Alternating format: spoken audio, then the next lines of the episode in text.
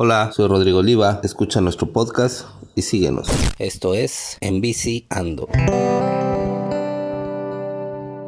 Williams León, un gusto tenerte acá, brother, aquí en el podcast. Gracias por aceptar la invitación y vamos a darle con el tema de los ocelotes. Claro, muchas gracias por la invitación y el espacio que le das al deporte en general y a todos los que has invitado, la verdad es que muy buenos posts. ¿Te han gustado los podcasts? A ver, háblame de ellos. La neta, este, no tenía pensado preguntar esa parte, pero a ver, ¿cómo, ¿cómo, lo ves? Yo, o sea, yo como, como público, este, hemos visto cosas que, por ejemplo, sobre todo entrevistas de ciclistas, que son con los compañeros que siempre nos llevamos, cosas que habitualmente ni platicamos, ni vemos, ni, ni comentamos, ¿no? Entonces tú le sacas hasta la sopa y todo lo demás.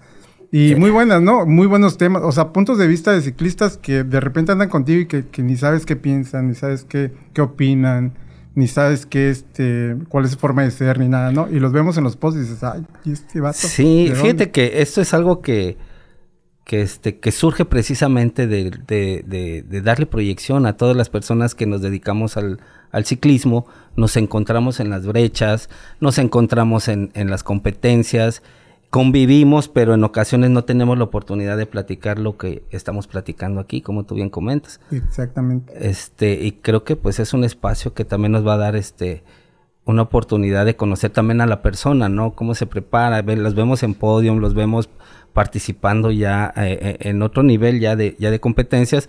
Y, y algo en lo que coincidimos mucho es que muchos pues ya iniciamos a competir ya un poquito grandes, otros que les gustan los retos y y me comentaba por ahí un invitado que teníamos, el buen profe Eric Percastre. Este, me dice, me hubiese gustado este, haberlo practicado desde más joven, ¿no? Y el, ciclismo lo había, bueno, lo ha habido desde hace muchos años, pero era en ciclismo de ruta. Ahí tenemos también unos grandes personajes que, que también les vamos a aventar una invitación para ver si nos vienen a contar sus experiencias en, en esa parte del ciclismo de ruta. Sería interesante, ¿eh? Porque aquí hay personajes como la Yuya, personajes ah, que nos hacen a nivel nacional. Exactamente. Y no los hemos visto muy en foco, ¿no? Y tampoco hay que olvidarnos de ellos porque son los que le abrieron camino a muchos ciclistas. No solo local, en el estado en general. Sí, de hecho, eh, eh, bien que comentas de Guillermo Layuya, este, tiene una gran trayectoria de campeonatos tanto estatales y, y nacionales. Y bueno, por ahí este, vamos a aventar una invitación para, para ver si se nos si nos hace una entrevista con, con él, ¿no? A verlo por aquí, la verdad es que muy buenas entrevistas, muy, muy bien. Qué bueno que te ha gustado, eso, eso nos da este, pues ánimo para seguir con el proyecto.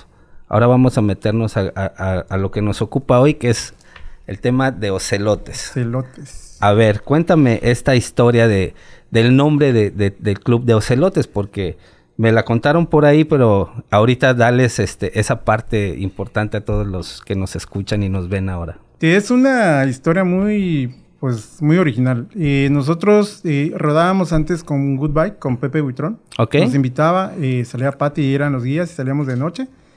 Eh, de repente, pues ya sabes, ¿no? Se empieza como que a separar todo, empieza a dejar de ir a gente, pero con un grupo nos quedamos y empezamos a, a, salir los sábados, los domingos, un grupo pequeño, ¿no? Y en ese, en ese hermanamiento que se hace siempre con los ciclistas o con los cuates y eso, este, empezamos a buscarle nombre al grupo, al, equipito que teníamos.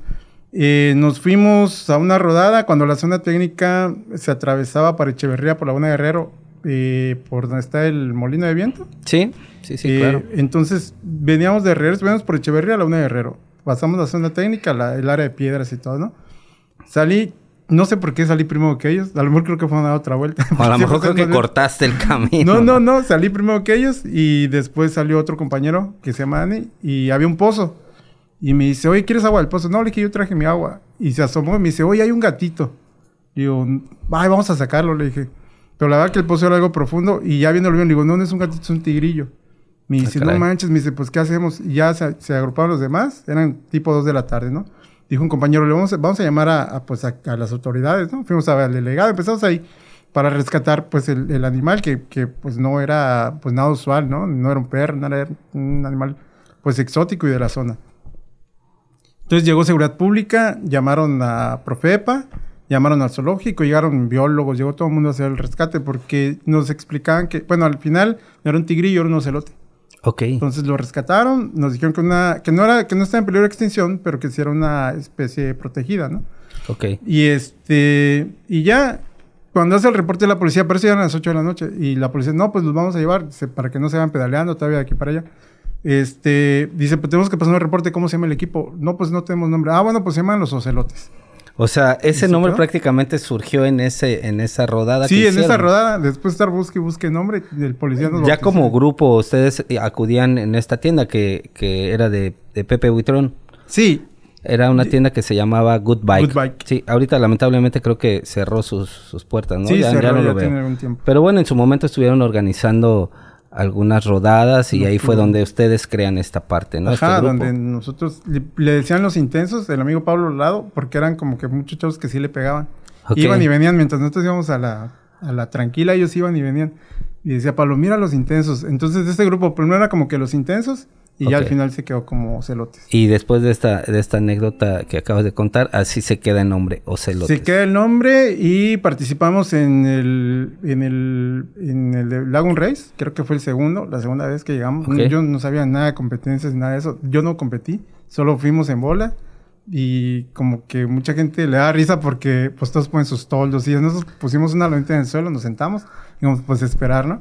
Y afortunadamente esa vez trajimos el primer lugar y el grupo de Chivalba como que nos arropó. Ok. Porque un grupo con, el- bueno, con Pati y era como los que siempre salíamos, ¿no? Y nos conocían.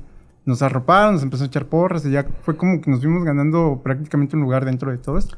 Sí, ahora veo que dentro del mismo grupo, pues, se metió Daniel Santos al primer lugar en el, en el pasado, en el pasado evento del Mayan. Revenge. Sí, de hecho, este, en el equipo ha habido varios, varios. Siempre, Varios- afortunadamente, varios podios, siempre ¿no? que vamos a alguna competencia, algunos se cuela, dos, hasta tres, ¿no?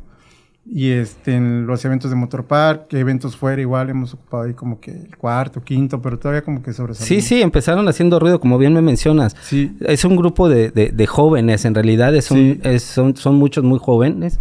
Es- oscilan entre los 20 y 30, ¿no? Por ahí Más o menos. Digamos que más están en una, en una muy buena edad y, y- Sí. y de práctica de ciclismo que definitivamente nada más les vemos el polvo cuando vamos a, a los eventos, incluso a las rodadas recreativas o a las que se organizan de fin de semana, ¿no? sí, sí. Y eso está bien chido. Fíjate que esto que me, que me mencionas ahorita de, de cómo fueron poco a poco creando el grupo, este, eh, de cómo fue generando esta sinergia con otros grupos como Shivalba y con otros que por ahí también los arropan y dices, órale, esto, esto es un ambiente de hermandad, de convivencia y sobre todo que han estado activos con estas ondas de los eventos. Sí, Tú organizaste un evento en la comunidad de Álvaro Obregón. en ¿cierto? Álvaro Obregón, este, ese igual nació de una loquera. Ok. Y nos fuimos a un, a un, este, a Lush, y de regreso con el compañero Eric de Álvaro Obregón, ok. me dice, oye, ¿y si armamos algo en el pueblo? Porque viene la feria del pueblo y no sé qué. Sí, nos amarramos en enero y en abril lo estábamos aterrizando. La verdad que muy buena participación. Eh, la pista exigente en algunas partes, bueno, lo pudiste Sí. notar. Sí, ahí me di un buen, Este- buen, buen madrazo. Y, y quisimos darle continuidad al evento, pero se vino la pandemia, se vino todo esto. Entonces esto coincidía con el aniversario de Celotes, la fiesta del pueblo y este y el Día del Niño. Eh, la característica del equipo es siempre ser altruista. No cobramos ningún peso. eh, para eh, la finalidad del, del evento fue recaudar juguetes que repartimos en la misma pista el 30 de abril. Tenemos las evidencias y todo, ¿no? Eh, no pedimos juguetes bélicos ni tampoco de pilas con características muy básicas para niños de la comunidad, porque pues a veces es un poco difícil conseguir las baterías y todo eso. Claro, fíjate que en esa ocasión me tocó este participar a mí, eh, acudí a la invitación que ustedes subieron ahí en sus redes.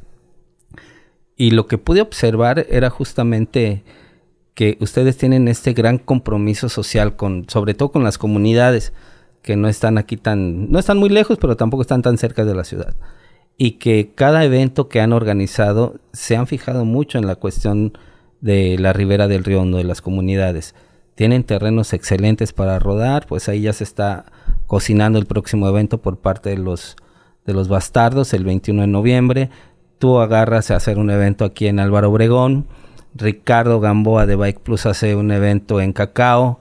Este nos está dando mucho, la verdad, eh, en rutas, en explorar nuevas, nuevas este, experiencias en, en la bicicleta.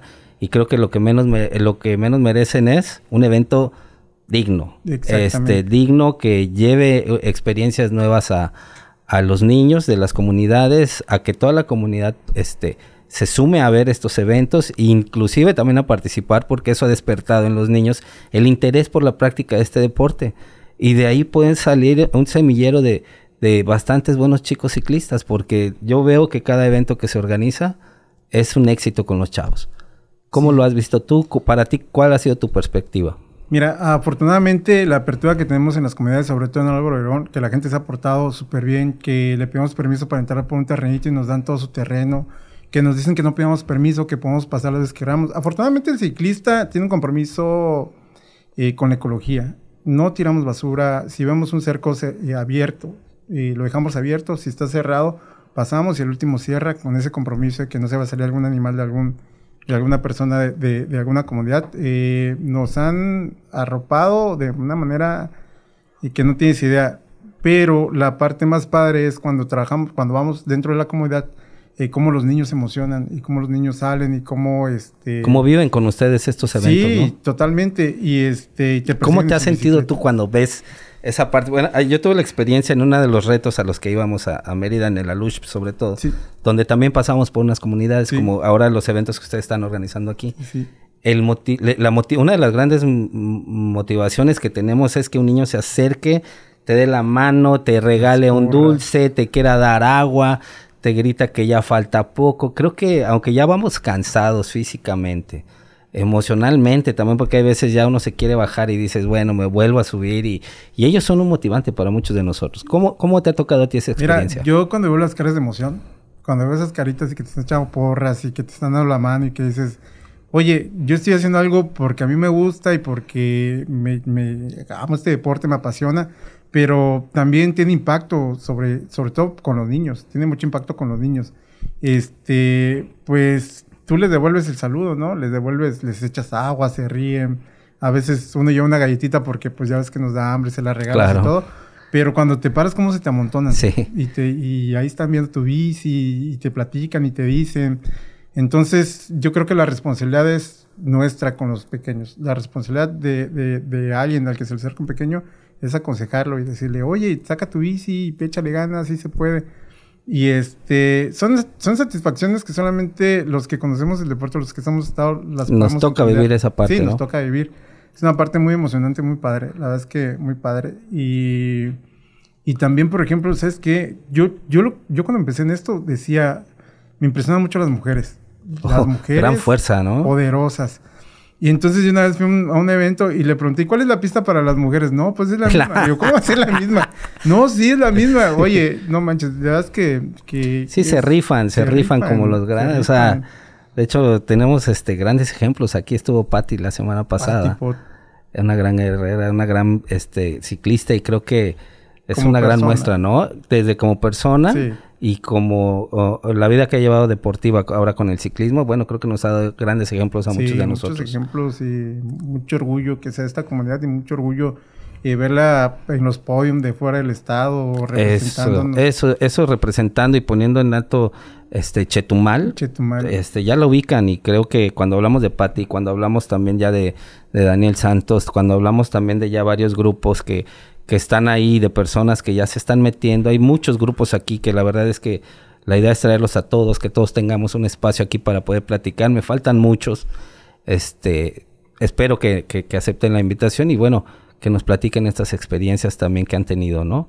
En tu caso, Williams, ¿cómo, cómo, cómo elegiste? O sea, ¿cómo es que llega el ciclismo a ti? ¿Por qué no el fútbol?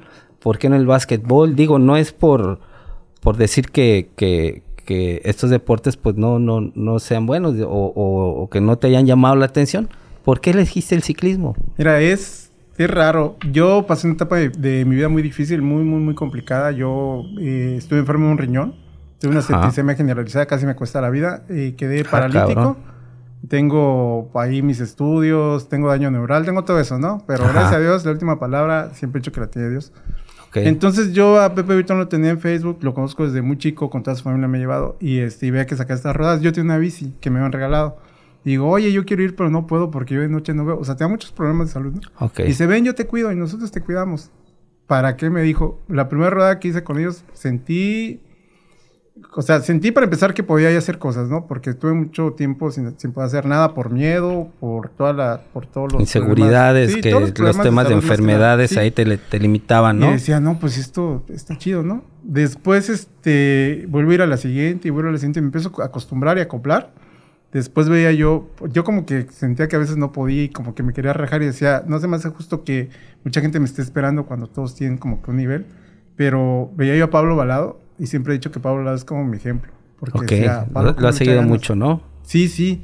Y siempre iba yo atrás de él y siempre iba yo atrás de él. Digo, pues aquí me pego con Pablo y aquí nos vamos los dos. Y este, y mira ahorita Pablo todo lo que hace también, este, todo lo que, todo lo que ha recorrido, esos recuerdos que se estaba y solo y siempre. Sí.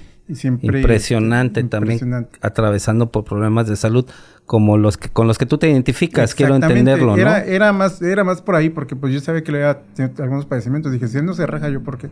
Ok. Y le fui tomando gusto y fuimos armando el grupo y ahorita después este los que nos convencían para las salidas era Eric Hernández, que, que pues él tiene más experiencia fuera, el, fuera de la ciudad, fuera del estado. Y siempre decía, salgan, vayan, hay uno en Tabasco, vámonos.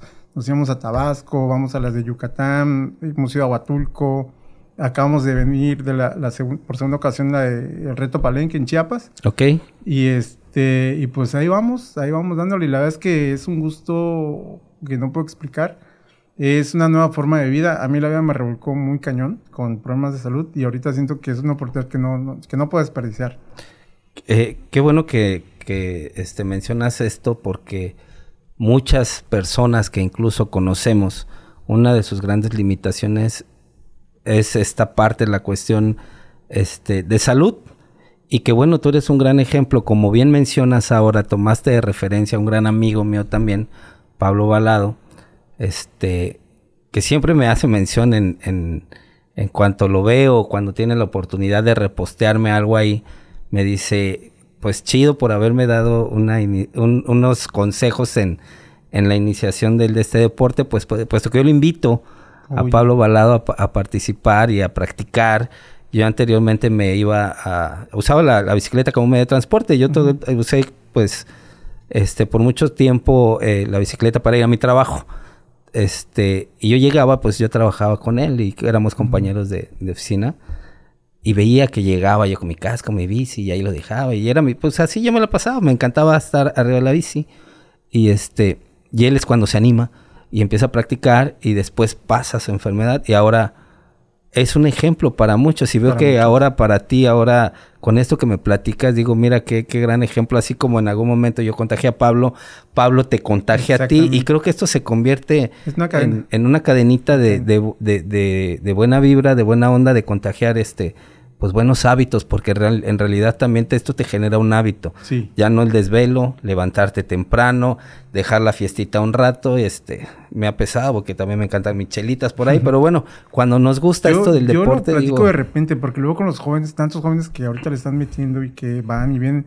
Yo ya sabes, estaba durmiendo, estaba de fiesta. Yo a las 5 o 6 de la mañana que yo ya estaba en la bici, yo estaba llegando a mi casa, creo, de la fiesta, ¿no? O sea, cambió completamente, tu vida. Completamente, completamente.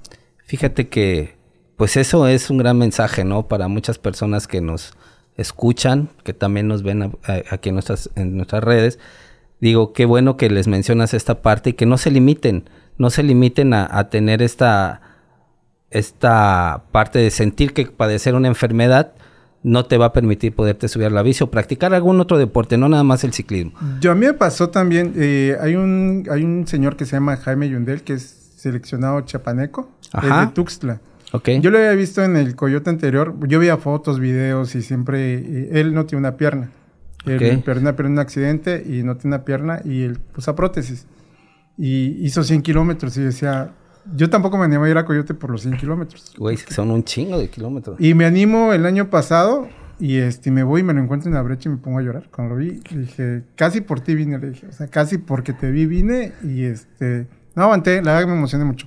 Acuérdate que también este deporte es de muchas emociones. Sí, claro, claro, definitivamente. tu mente es... Tu mente a veces te quiere jugar malos ratos y te quiere decir no, tu cuerpo quiere seguir. Entonces hay momentos en que, en que uno se tiene que enfrentar con uno mismo, ¿no? Y con esta preparación física y mental que muchas veces el cuerpo quizá no, no, no permite, pero la mente es más poderosa, y, más poderosa. y, nos ha logrado terminar algunos retos. Sí, claro.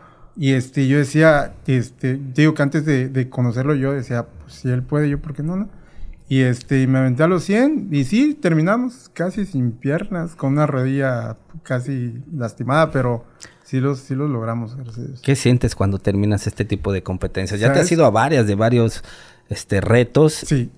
¿Qué pasa por la mente de Williams al que, momento de este, atravesar esa meta? Mis familia, mis papás. Mi papá cree que soy el ciclista más chingón del mundo. Eso cree él. Este, yo creo que porque me vieron casi morir. Cuando él ve que yo con una. Perdón. Cuando ve que yo con una medalla o veo contento de un reto, se pone más feliz. Llora. Eh, te acompaña contigo, tu familia a está presente. pueden, a veces pueden, pero pues sabes que siempre se les lleva en el corazón, siempre en la mente y este y siempre nunca me han dicho, "Oye, no vayas, te vas a caer, te vas a lastimar, tú no puedes." Siempre me han dicho, "Dale." Ahora te métele". motivan, ¿no? Para Bastante. continuar. Y creo que han visto tu entrega, amigo, han visto tu dedicación, han visto que ha cambiado tu vida por completo. Sí, Te sacó realmente de, de aquellos padecimientos que si bien es cierto estaban presentes, pues te diste la oportunidad de practicarlos y qué bueno que lo hiciste porque ahora es, eres una persona que te gusta acudir a, a- a todos los eventos. Sí, tratamos de ir a todos los que se puedan y a la medida de nuestras posibilidades quisiéramos ir a más, pero ya sabes la chamba, los compromisos. Claro, también este y es el viaje, ¿no? El Todo lo que viaje. implica el viaje y demás. Nos ponemos de acuerdo, la pasamos también. Ahorita te digo que el último que hicimos fue a Palenque, de por segunda ocasión.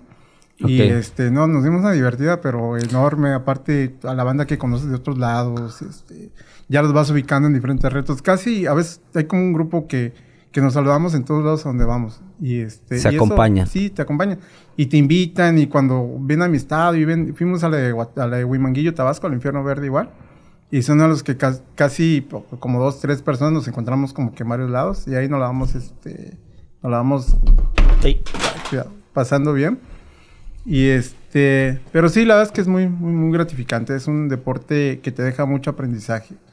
Eh, disfrutar, por ejemplo, levantarte en la madrugada, pero ver los amaneceres, por ejemplo, la Ribera del Río Hondo, que es a donde más vamos nosotros.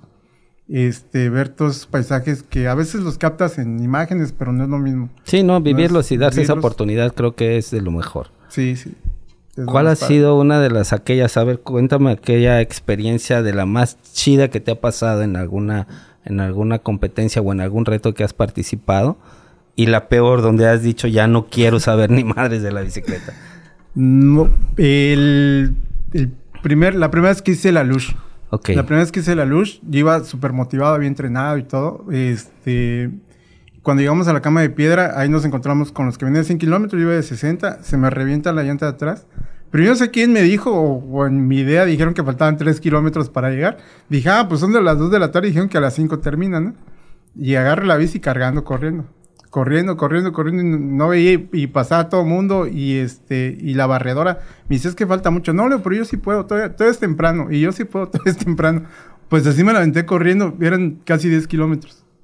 Y llegué a, la, llegué a las 5.20 y cerraron a las 5 y media. Bueno, ya habían cerrado, ya habían dicho que no quedaba ningún participante. y Yo estoy en el monte corriendo con la bicicleta. En Fue serio. una de las experiencias más padres porque dije, bueno, me fui todo el día a la bici, pero pues logré llegar. La acabaste, La lo disfrutaste, te ya pasó no la de disfruté todo. tanto al final, me pasó de todo, pero sí, sí, era que la primera vez que iba yo a un reto. La de hecho, la primera vez que iba a una competencia, ni siquiera Ahí experimentaste en el, la en el. Alush. en el En la venganza de la Alush, ahí, ahí tú experimentaste lo que era eh, pasar por un reto, ¿no? Sí, ahí sí, ahí sí, ahí pasé todo. Y cuando una vez dije, ya no, no quiero, me pasó en Tuxtla, en el Coyote. Ajá. El, el año pasado eh, hay un lugar que se llama Coita o Cozocualca, que Ajá. está cerquita de Tuxtla, por ahí pasa la pista. Hay un mirador que se llama la Cruz de Coita y es como un kilómetro 300 más o menos de subida. Entonces llegas al pueblo y este y pues desde el pueblo ves que es una subida normal. Entonces yo me pego con un grupo y vi que iban como que entrenando, iba como, lo- los iban guiando, ¿no? Y yo pues me pegué chido, dije, ah, pues aquí estoy. Y veo que se empiezan a bajar. Y fui de los primeros igual, solo, o sea, vi para arriba y dije, no, no es para mí. Me bajé, caminé un poco, me quedé como un poquito más de la mitad, me senté, dije, ahorita me bajo, le hablo a aquellos vatos que van por mí, o tengo unos primos ahí cerca igual. Inclusive había pasado yo por el rancho de unas, de unas amistades que me están echando porras ahí. Dije, ahorita les hablo y que me lleven. Pero bajó un, el que estaba a cargo de la hidratación ahí y me dijo, su hijo, si quieres yo subo la bici que te suban en moto. O sea, en la moto íbamos pegaditos porque era una pendiente muy, muy, muy, muy cabrona. Ajá. Y ya llegué ahí y dije, bueno, y la barredora, no, dice, ya de Ya no hay barredora ya la pasaste, así que dale. Y ahí fue cuando dije, no. no Tengo que haciendo. acabar. ¿Qué estoy Pero, pues, haciendo ya- aquí, no? Sí, no, pero sí a medio cerro, sí. Me puse a llorar, me dolía mucho la pierna y ya no quería nada. Acabamos ahí en ese, en ese reto coyote, lo acabamos. Sí, lo terminamos. Y después de haber 10 pasado, fíjate cómo después de haber pasado esa experiencia, quererte bajar de la bici, este, querer renunciar, digamos, al, al reto, cómo la mente ahí te das cuenta cómo te prepara y te dice, vamos por ese último, último plus, ¿no? Que tenemos todos y que a veces no lo queremos sacar porque, pues, eh, eh, hoy, o ya no queremos o, o- o pasamos mal el rato, Sí, pero no, la preparación mental ahí, cómo, cómo juega, ¿no? Ese factor bien importante para poder terminar un reto como Sí, este. ahí es cuando ya dices, este, ya sacas todo tu, tu fuá, sacas todo lo que traes dentro y dices, pues a darle, porque ya no, no te queda otra. Pero luego vas disfrutando, ¿eh? Porque son paisajes increíbles. Sí, me y vas imagino. disfrutando y la gente es súper buena, o sea, buenas personas y, y no falta el que te vaya apoyando y que te vaya animando. Y, hay de todo, hay agua y todo. Entonces, pues, no tienes como para, por, por qué echarte para atrás. Nada más que tu bici se rompa o se te rompa un hueso y dices, pues ya no. Pero pues tienes todos los factores a tu favor. Qué bueno. Hubo gente que llegó hasta las 7 de la noche casi.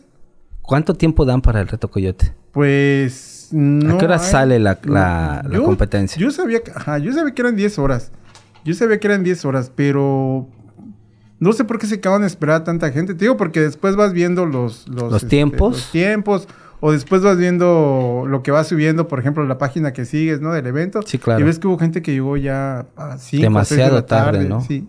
Pero sí dan 10 horas, sí. Ponen un, ponen un límite de tiempo también en, en ciertos puntos donde si ya no pasaste, ya ahí te regresan a donde están las barredoras. Pero si pasas con tiempo, pues sí.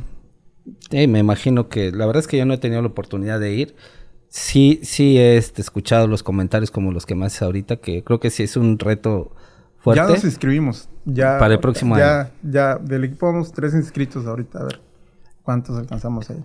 Qué bueno, fíjate que para allá iba ahorita. ¿Qué próximos eventos vienen para Ocelotes? Tenemos ahorita la participación con, con Bastardos ahí en este en el Ingenio, en, en Rojo Gómez. La carrera Estamos- del 21 de noviembre. La carrera del 21 de noviembre estamos apoyando, igual los chavos van a competir. Eh, ahorita teníamos un, el reto jabalí, el, no me acuerdo, en- a principios de diciembre, en Pichucalco, Chiapas, creo que el 5 de diciembre. Ok. Ese todavía estamos en, en veremos, está en veremos, ¿no? Se está cocinando. Está cocinando, todavía no estamos seguros. Y ya de ahí hasta el próximo año nos inscribimos ya a Reto Coyote, otra vez, que es en marzo. Hay una carrera de grupo tan lentos, creo que es por equipos. Ah, ¿Van a esa- participar aquí? Sí, sí, sí. Ahí también ya tenemos a un equipo. Ahí por ahí ya empecé a ver la publicidad de, de- del equipo, que es para el 19 de, de diciembre. De diciembre. Vamos a ver también si los contactamos para que nos den toda la info. La tenemos aquí en casa, creo que Sí. nos va a tocar fácil. El, el- el- fácil en el sentido de, de que estamos de locales, digámoslo Sí, así. no tenemos que viajar, ni mucho No, y menos. conocemos todos esos, todos esos caminos. No, y aparte, este, pues sí, no son nada fácil, son 95 kilómetros. También 95. estamos hablando también de, vi la convocatoria, creo que son 95 kilómetros, 95. también son bastante una buena distancia. Pero muy interesante, ¿no? La dinámica que traen este, de las domingueras. Y Sí, ellos están muy activos participando en, en eventos y, y haciendo eventos de manera constante aquí en, en Chetumal. Este, Williams, la verdad es que hace un ratito que, que platicamos esta parte, conecté mucho con esta emoción que, que comparto contigo de, del ciclismo y sobre todo eh, esta, esta cuestión familiar y, de, de que pasas por este, todo este proceso que yo no sabía hasta ahorita. Me estoy enterando por ti de todo lo que atravesó y cómo te, te inicias en el ciclismo y cómo tu familia está presente en todo momento, cómo te apoya también. ¿Quisieras enviarle algún mensaje a tus, a tus papás o a tu familia?